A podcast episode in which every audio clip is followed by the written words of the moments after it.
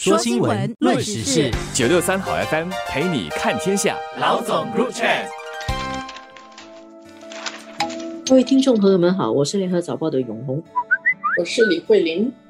我们今天来聊一聊星期一晚上在印度尼西亚巴厘岛举世瞩目的大新闻，那就是中美元首会晤及拜会，等了很久的会晤啊。对，其实中美元首他们在拜登上任以后，接近两年里都没有面对面谈话，是一件少见的事。当然，这是因为疫情的原因啊，所以他们之前有过五次的视讯或电话，但是还没有见过面。而这两年中美关系就是矛盾冲突不断，而且好像在每况愈下，甚至有人形容说是螺旋式下降。所以呢，在这个氛围中，在这个背景下，他们终于见面了。借着 G 二十二十国集团峰会的这个场合，在我们区域，我们的邻近的国家印度尼西亚巴厘岛举行这个会谈，就举世瞩目了。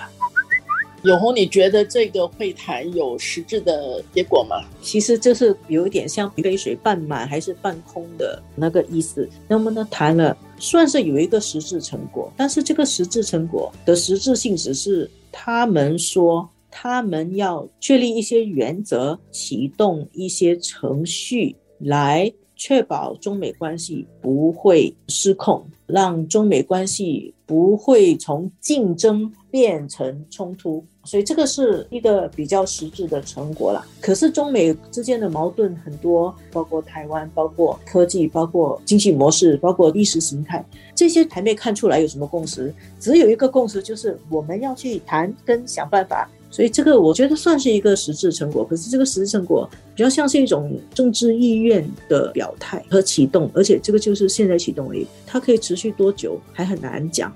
所以它其实是一个过程当中重要的一环，或者是一个转折吧，我想。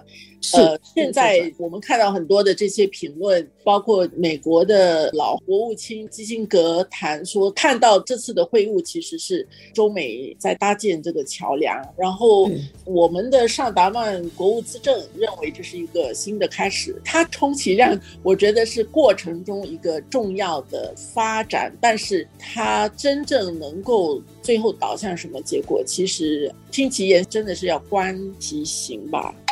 确实是因为他们之间的那个矛盾冲突点还是很大。那么另外一个，我们新加坡的听众会很关心台湾问题，大家关注会对有有一个焦点可以聚焦。那么这次在台湾问题上，拜登有一个答复。拜登他在记者会上说了一句话，他说他不认为北京有迫切的企图要入侵台湾。invade 台湾，哎，这句话感觉好像调子有点降，有点缓和。但是当然，拜登他也批评了北京对于台湾的做法。在习拜会以后，白宫的文告说，拜登表示反对北京对台湾采取胁迫和日益咄咄逼人的行动。这个是美国这边讲的。其实确实是要留意中国大陆这里啊，习近平谈到台湾问题，每一次都谈红线。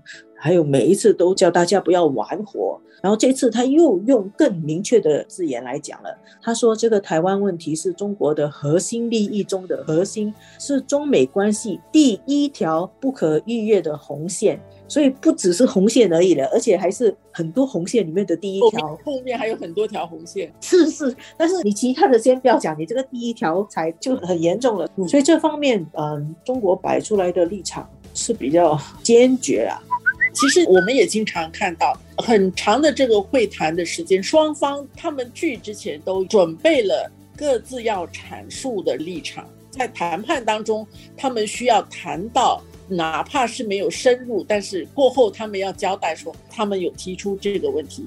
但是这一次，我觉得他们是有一个交集的。那个交集就是大家同意不能够关系失控，这个已经讲了很多次原则性。可是他还具体的讲怎么样使到这个关系不要失控，就是树立原则，而且还更具体的说，我责成各自的队伍去沟通谈判，然后还有派美国国务卿布林肯去中国访问嘛。而且后来白宫官员说，就是 early next year，就二零二三就会成型。这个我觉得是蛮具体的。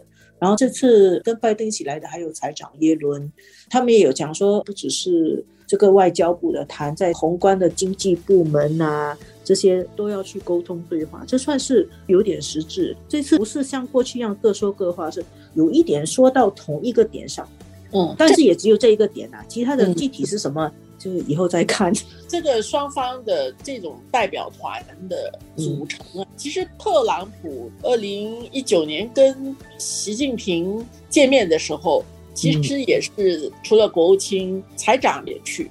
当然，这次美国他这个代表团里面很多是知华派了。中国的我觉得挺有意思的，因为美国已经换了总统了嘛，中国的其实是有延续性的。而且有好几个人其实是上一次参加过跟特朗普的会谈的，这些人接下来在中国对美的关系角色应该会要比之前重要了。一个是丁薛祥，一个是王毅，一个是何立峰。